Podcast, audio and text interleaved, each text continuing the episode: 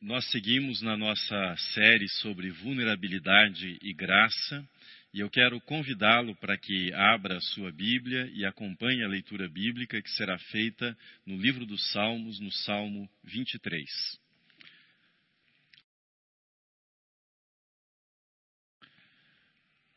No domingo passado, terminei falando para você enviar compartilhando, enviar uma mensagem compartilhando qual era a sua vulnerabilidade nesse tempo de pandemia.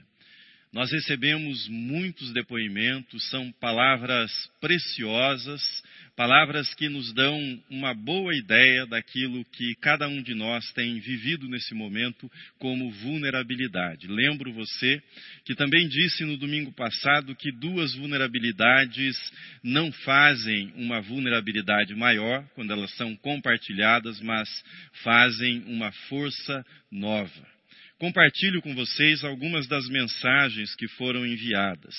A Deise Ribeiro Domingos escreveu: Minha vulnerabilidade é o medo de contrair o vírus e não receber o tratamento adequado. A Sara Rodrigues escreveu: Minha vulnerabilidade é o medo dos meus pais contraírem o coronavírus e não resistirem. A Dalva escreveu: minha vulnerabilidade é o medo de não mais ver meus familiares anualmente em Minas Gerais. A Cibele escreveu: Não quero desenvolver fobia social, mas não me vejo mais perto de muita gente, nem da família.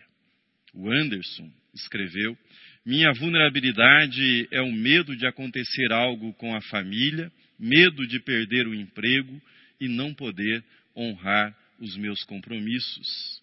Adriane Lodge, que é médica, escreveu: Nesse momento, minha vulnerabilidade é o medo de levar a doença para dentro de casa e contaminar meus entes queridos. Medo que o bebê que eu carrego em meu ventre seja afetado por essa doença ainda desconhecida. Como vocês podem perceber, nessa pequena amostra, o medo é o sentimento predominante nos depoimentos. Medo de ficar doente, medo de contaminar pessoas da família, medo de não ter tratamento adequado, medo de perder pessoas da família, medo de não conseguir seguir adiante com a vida social e com a vida familiar depois da pandemia, medo de perder o emprego e não conseguir pagar as contas, não conseguir honrar os compromissos. Diante disso, nós precisamos olhar com mais cuidado para o que nós chamamos medo e que aparecem de forma e que aparece de forma tão contundente nesses depoimentos. Por isso eu quero conversar com você sobre vulnerabilidade e medo. O medo é uma das emoções chamadas de emoções primárias. As emoções primárias são as seguintes: medo, raiva, tristeza, nojo, surpresa e alegria. Todas as emoções, elas desempenham alguma função em nossa vida. Mesmo uma emoção que é tida como negativa, nesse caso o medo, ela desempenha um papel positivo na nossa sobrevivência. O medo forma uma memória emocional que nos afasta de situações de perigos. Diante de uma ameaça, o medo dispara impulsos que você conhece bem. Por exemplo, gritar, sair correndo, cobrir a cabeça e, na pior das hipóteses, ficar e lutar para defender a própria vida numa situação de medo. Mas vamos olhar um pouco mais de perto essa emoção que nós chamamos medo. Na verdade, essa emoção que nós chamamos de medo e as emoções de modo geral, mas essa emoção chamada medo, ela é composta de quatro elementos, quatro elementos básicos. Eles estão aí na tela, eu vou descrever cada um deles. É, sensações físicas, sentimentos, pensamentos e impulsos. Sensações físicas, conhecidas de todos nós. Por exemplo, frio na barriga, tensão no pescoço, tensão nos ombros, pelos arrepiados, aperto no peito, aceleração dos batimentos cardíacos, respiração encurtada. Sentimentos que acompanham a emoção do medo, preocupação, contrariedade, ansiedade. Pensamentos que chegam até nós nos momentos em que nós sentimos medo. O que é que vai acontecer comigo? E se a pandemia não acabar? E se eu ficar doente? E se alguém da minha família ficar doente? Impulsos também acompanham a emoção que nós chamamos medo. Quais impulsos? Gritar, correr, paralisar diante do medo, cobrir a cabeça com o cobertor, tapar os olhos com as mãos, são coisas que nós fazemos impulsivamente quando o sentimento do medo nos alcança.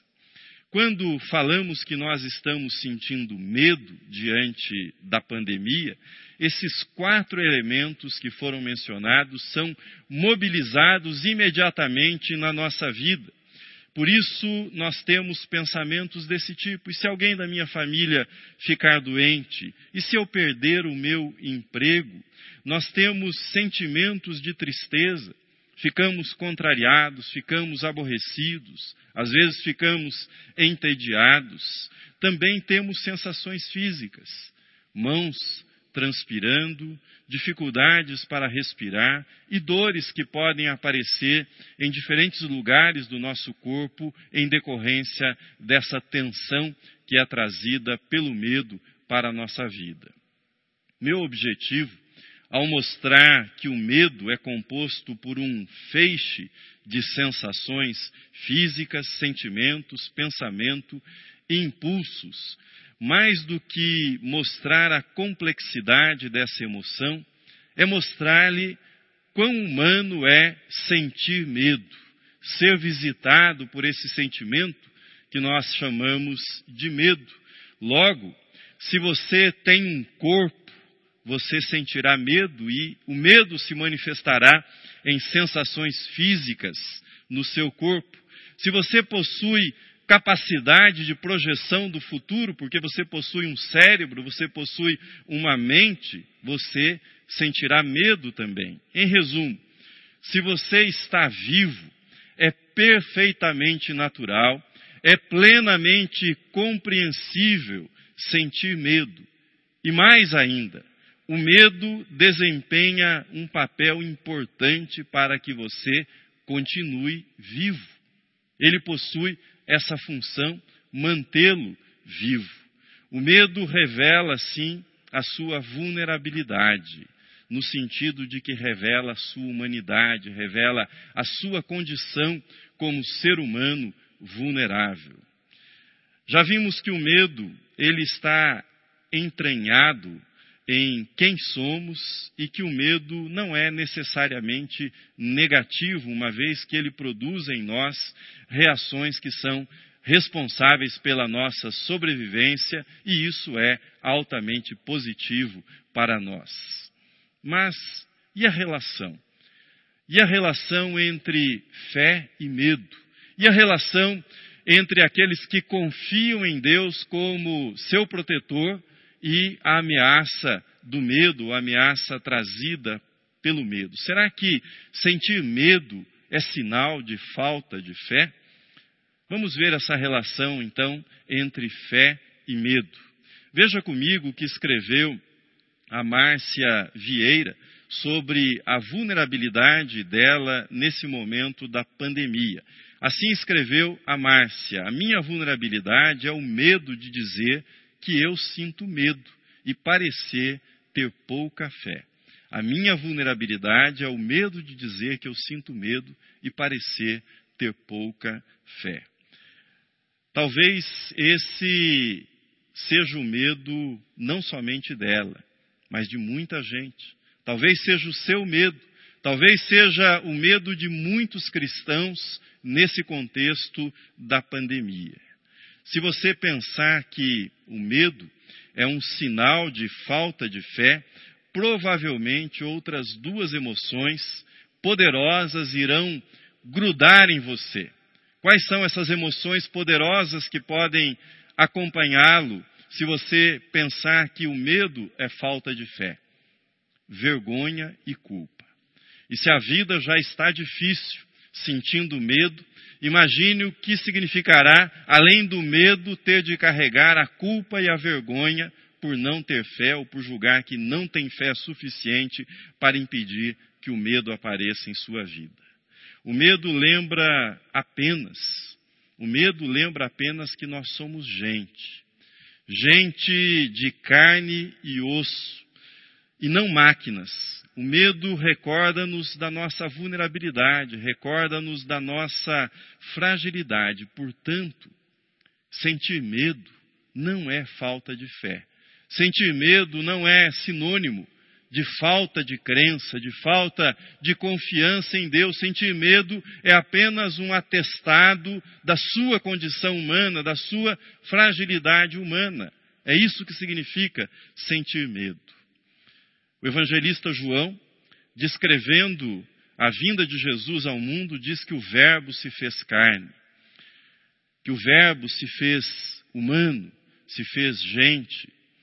E sendo Deus, Jesus sendo filho de Deus, uma das afirmações teológicas fundamentais é que ele foi 100% humano. Ele sentiu fome, ele sentiu sede, sentiu cansaço, ele chorou e ele, Jesus, sentiu medo também durante a sua vida. Jesus experimentou, na verdade, o medo na sua forma mais extrema. Ele experimentou o medo na forma do pavor, do pavor que se fazia acompanhar da angústia, do pavor que é a forma de medo paralisante, aquele medo aterrorizante. Jesus experimentou isso na sua vida, é isso que o evangelista Marcos conta-nos quando Jesus estava para ser preso e ele se dirigiu com os discípulos para o Getsemane. Chamou três dos apóstolos para que orassem com ele, para que vigiassem com ele. E veja como Marcos descreveu como Jesus estava se sentindo naquele momento. Marcos 14, 33. O texto está na tela. E levando consigo a Pedro, Tiago e João, começou a sentir-se tomado de pavor e de angústia. No Getsemane, o Filho de Deus sentiu o medo na sua forma mais terrível, mais assombrosa, na forma do pavor. O medo acompanhado de uma angústia, de uma apreensão intensa. Pense comigo. Se Jesus, que não pecou, que estava em plena comunhão com a vontade do Pai, se ele sentiu medo, como eu e você podemos aspirar, podemos imaginar que não vamos sentir medo ou que, se sentimos medo, isso será um sinal de falta de fé da nossa parte. Devo dizer-lhe nesse contexto que não é nem um pouco realista aspirar a um estado de vida ou a um estado de maturidade cristã que não possa ou que no qual o medo não nos alcance, o medo não nos visite mais, o medo tenha sido completamente superado na nossa vida. Se isso acontecesse, comigo, se isso acontecesse com você, nós teríamos alcançado um estado de santidade, uma condição de santidade, na qual nós teríamos superado o próprio Filho de Deus, Jesus, na sua experiência aqui na terra. E você há de concordar comigo que isso não é nem um pouco razoável. Mas e aquelas pessoas que diante da Covid-19 não têm medo? E aquelas pessoas que, diante da pandemia, não revelam nenhum tipo de medo. Nesse caso, nós não estamos no terreno da luta entre fé e medo. Nós estamos num outro terreno. nós estamos no terreno escorregadio da negação do medo. É um outro terreno, não é o terreno da fé. A mente humana é engenhosa e ela constrói narrativas pelas mais diferentes razões que muitas vezes conduzem, sim, à negação do medo. Às vezes, essa negação é feita pelo desejo de ser admirado pelos outros, pela sua coragem. Outras vezes é a falta de prazer com a própria vida que leva a pessoa a uma exposição ao risco, uma exposição exagerada ao risco. Às vezes é uma interpretação equivocada da própria natureza da fé e do relacionamento com Deus que faz com que a pessoa assuma atitudes que aparentemente revelam que ela não tem medo. De qualquer modo, como seres humanos, teremos medo sempre na nossa vida. O que nós podemos fazer, e é o que eu estou descrevendo nesse caso, o que podemos fazer é negar o medo por outros medos que nós não ousamos confessar para as pessoas que estão ao nosso redor. Por exemplo, o medo que nos considerem fracos, medrosos, o medo que não nos queiram bem se nós revelarmos as nossas fraquezas, o medo que nos julguem como pessoas que não têm fé em Deus, que não confiam em Deus. A negação do medo, ela não funciona bem. Nós devemos buscar outros caminhos, outras alternativas para lidar com o medo, mas não devemos enveredar pelo caminho da negação.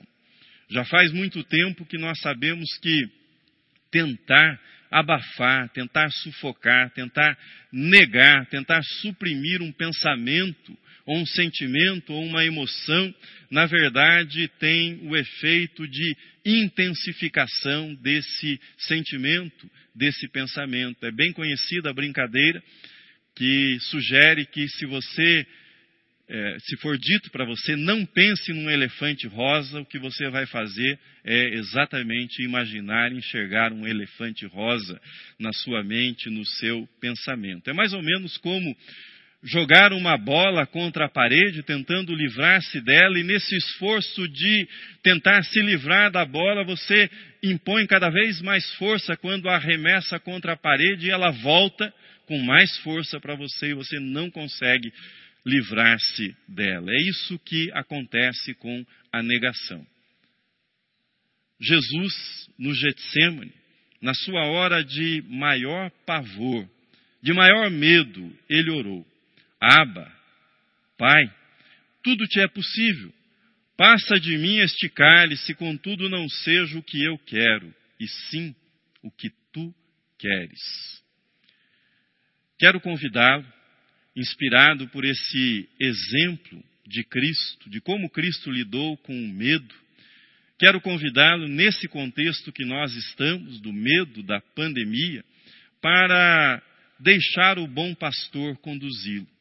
Conduzi-lo pelo vale da sombra da morte, conduzi-lo no modo como você lida, como você administra os seus medos, os diferentes medos que têm surgido nesse contexto da pandemia. Meu medo o meu pastor e a tenda. Davi escreveu essas sentenças extraordinárias que nós carregamos no nosso coração em diferentes épocas da nossa vida. O Senhor é o meu pastor e nada me faltará. Ainda que eu ande pelo vale da sombra da morte, não temerei mal nenhum, porque tu estás comigo. Davi não está acima de Jesus. Portanto, ele sentiu medo, mas ele aprendeu a levar os seus medos à presença do bom pastor. Ele aprendeu a levar os seus medos à presença de Deus. Davi andou pelo vale da sombra da morte a maior parte da sua vida. Como jovem, jovem pastor de ovelhas, ele viu a morte cara a cara ele viu a morte diante dele quando ele teve de lutar com feras. Diz o primeiro livro de Samuel que ele lutou com um leão e ele lutou com um urso.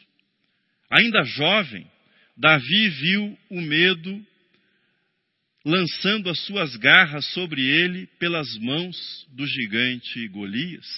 Ele teve de enfrentar o medo na sua luta com Golias, mas superado o gigante, a morte passou a bafejá-lo por meio da insanidade do rei Saul, que queria tirar-lhe a vida e que o perseguia constantemente. E o que dizer dos campos de batalha? E o que dizer das guerras que ele travou? E o que dizer do seu filho Absalão, que invadiu a cidade de Jerusalém com o propósito de matar Davi?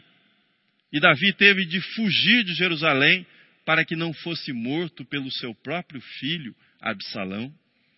Davi passara pelo vale da sombra da morte não uma vez, não duas vezes, mas a maior parte da sua vida. Ele sabia bem o que era viver no vale da sombra da morte. Foi nesse vale que ele conheceu. Foi nesse vale que ele aprofundou a sua comunhão com o pastor da sua alma. Foi nesse vale que ele aprendeu que ele não caminhava sozinho, que ele não lutava sozinho. Foi nesse vale que ele aprendeu a falar com Deus, dizendo: Tu estás comigo, o teu bordão e o teu cajado me consolam. No vale da sombra e da morte, no vale da sombra e da morte, a fé faz com que nós enxerguemos a presença e a proteção do bom pastor.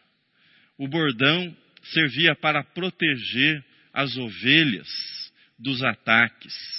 Os pastores do Antigo Oriente manejavam o bordão com grande habilidade. Na verdade, o bordão era uma arma na mão do pastor para que ele pudesse afugentar aqueles adversários que investiam, aqueles predadores que investiam contra as ovelhas. O bordão era utilizado nesse sentido de arma. É uma metáfora do bordão, é por meio dessa metáfora do bordão que nós somos ensinados que Deus está ao nosso lado, lutando por nós, protegendo-nos, guardando-nos. Quando você atravessa pelo vale da sombra da morte, Deus não fica distante, Deus não fica parado no céu de braços cruzados, assistindo você ser atacado pelos inimigos, mas ele se põe ao seu lado e ele luta como o pastor lutava, defendendo as suas ovelhas. O salmista diz: Tu estás comigo, o teu bordão e o teu cajado me consolam. Se o bordão aponta para a proteção divina diante dos inimigos, o cajado traz uma outra mensagem. Por meio do cajado, o pastor guiava as ovelhas e ele o fazia batendo diversas vezes sobre as rochas para que as ovelhas, pela vibração, percebessem que ele estava presente ali e pudessem orientar-se, pudessem seguir na direção apontada por ele. Mas mais do que isso, com o cajado quando uma ovelha se desgarrava, quando uma ovelha inadvertidamente se perdia, se colocava à beira de um abismo, o pastor cuidadosamente ia até ela e com a extremidade do cajado puxava a ovelha para junto de si e a protegia de si mesma e a protegia do perigo que ela não percebia muitas vezes. Quando o salmista usa essa metáfora do cajado, ele está dizendo: Deus nos protege dos males que nós podemos trazer para a nossa própria vida. Não daqueles males que os outros podem lançar sobre a nossa vida, mas daquilo que nós podemos produzir para nós mesmos e que trará destruição para a nossa vida. Tu estás comigo, o teu bordão e o teu cajado me consolam. Tudo isso nos ensina que não somente Deus está presente em nossos vales, mas está presente e atuante, protegendo e orientando-nos para que caminhemos em direção à saída do vale, para que façamos a travessia pelo vale da sombra da morte. O pastor, no Salmo 23, ele é também o anfitrião. Veja comigo na tela o quinto versículo do Salmo 23. Assim está escrito: Preparas-me uma mesa na presença dos meus adversários, unges-me a cabeça com óleo, o meu cálice transborda. Davi, no quinto versículo, ele passa da imagem do pastor para a imagem do anfitrião, ou da imagem do pastor tornando-se o anfitrião. A hospitalidade continua sendo uma virtude central no Oriente Médio, mas nos tempos antigos, a hospitalidade tinha tanta força, era tão importante, que no contexto do Antigo Testamento foram providenciadas as cidades que serviam de refúgio. Era cidade refúgio. Caso houvesse um desentendimento entre duas pessoas e uma dessas tivesse de fugir, ela iria para uma dessas cidades. Lá o sacerdote seria o seu anfitrião. E ela seria recebida sem que o sacerdote lhe perguntasse o que havia acontecido. Ela estava buscando refúgio e seria acolhida. Quando os inimigos chegassem e ela estivesse naquela cidade, naquele refúgio, eles nada poderiam fazer. Não poderia haver vingança, ela não seria alcançada dentro da cidade refúgio. E durante o dia, o sacerdote proveria para essa pessoa uma escolta de dois homens para protegê-la. Essa escolta aparece simbolicamente na linguagem do salmista como bondade e misericórdia, como a companhia da bondade e da misericórdia. Eu quero propor um exercício para você. Nós já falamos sobre o medo, falamos sobre o Salmo 23, e eu quero convidá-lo para um exercício de fé imaginativa. Na linguagem da espiritualidade, isso é chamado de lectio divina.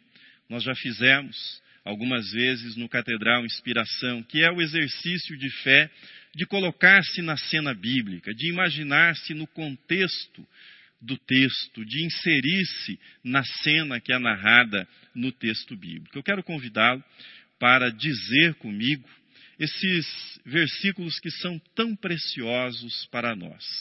Se você puder, nesse instante, diga comigo: O Senhor é o meu pastor, nada me faltará. O Senhor é o meu pastor, nada me faltará. E diga comigo também: Ainda que eu ande pelo vale da sombra da morte, não temerei mal nenhum, porque tu estás comigo, o teu bordão e o teu cajado me consolam. Tendo dito estes versículos, se você puder, se você se sentir confortável, feche os seus olhos. Eu quero convidá-lo para entrar no Salmo 23 e eu vou fazer a descrição e de olhos fechados gostaria que você se imaginasse dentro do Salmo 23 você chegou à porta, à porta da tenda do bom pastor. O bom pastor esteve sempre ao seu lado pelo vale da sombra da morte e você conseguiu, conseguiu chegar à porta da tenda. É uma grande e bela tenda. Você olha para trás, ainda tem medo dos perigos que estão lá no vale da sombra da morte. Mas quando você se volta e olha novamente para a porta da tenda, Jesus, o bom pastor, está à porta e ele o chama pelo seu nome. E ao chamá-lo pelo seu nome, ele lhe diz: Tudo bem, tudo bem ter medo, venha, entre. Eu sei que você está cansado, que você está sobrecarregado. Você dá um passo adiante e cruza o limiar da tenda. O bom pastor lhe dá um abraço apertado e diz ao seu ouvido: Eu conheço cada uma das minhas ovelhas, cada um dos seus medos. Ninguém pode retirar uma ovelha das minhas mãos. E quando alguém vem até mim, jamais será rejeitado, jamais será lançado fora, jamais se sentirá perdido. vocês se assentam ao redor da mesa e você percebe que já não está mais sentindo medo e não está mais chateado ou envergonhado por ter sentido medo, afinal, o medo foi uma espécie de guia para que você chegasse até a tenda do bom pastor. Tudo ali diz que você é bem-vindo, querido e estimado pelo bom pastor. Você sabe que os adversários, visíveis e invisíveis, continuam no vale da sombra da morte, mas isso não o assusta mais. O modo como Jesus fala e age faz com que você se sinta em paz, sendo quem você é. Ele o aceita, ele o ama e o ama completamente. Você percebe que não precisa fazer nada para ser amado por ele. Mais do que isso, ali na tenda do bom pastor, você não é um fugitivo amedrontado que se escondeu naquele lugar, não. Ali você é um hóspede tratado com todo carinho, com todo respeito. O bom pastor se levanta e, como é costume no Oriente, derrama um óleo precioso sobre a sua cabeça. Ah, o perfume Perfume inunda seu olfato, enche a tenda, enquanto você sente o óleo descendo pela sua cabeça, passando pelo seu pescoço, chegando até o seu peito. Diante dos seus olhos está o cálice, transbordando, transbordando de paz e alegria no seu coração e na sua mente nesse momento. Você já não se assusta mais com o vale da sombra da morte, menos ainda com os adversários. Você experimenta até certa gratidão pelo medo que sentiu. Afinal, o medo pavimentou o caminho para que você chegasse até a tenda do bom pastor. Quando o dia amanhecer e você colocar o seu pé fora da tenda novamente, continuará tendo um coração vulnerável ao medo, porém, à sua direita estará a bondade e à sua esquerda estará a misericórdia, sem prazo de validade, não só enquanto durar a pandemia, mas até o último dia, para sempre. Que Deus o abençoe, que Deus o guarde. Amém.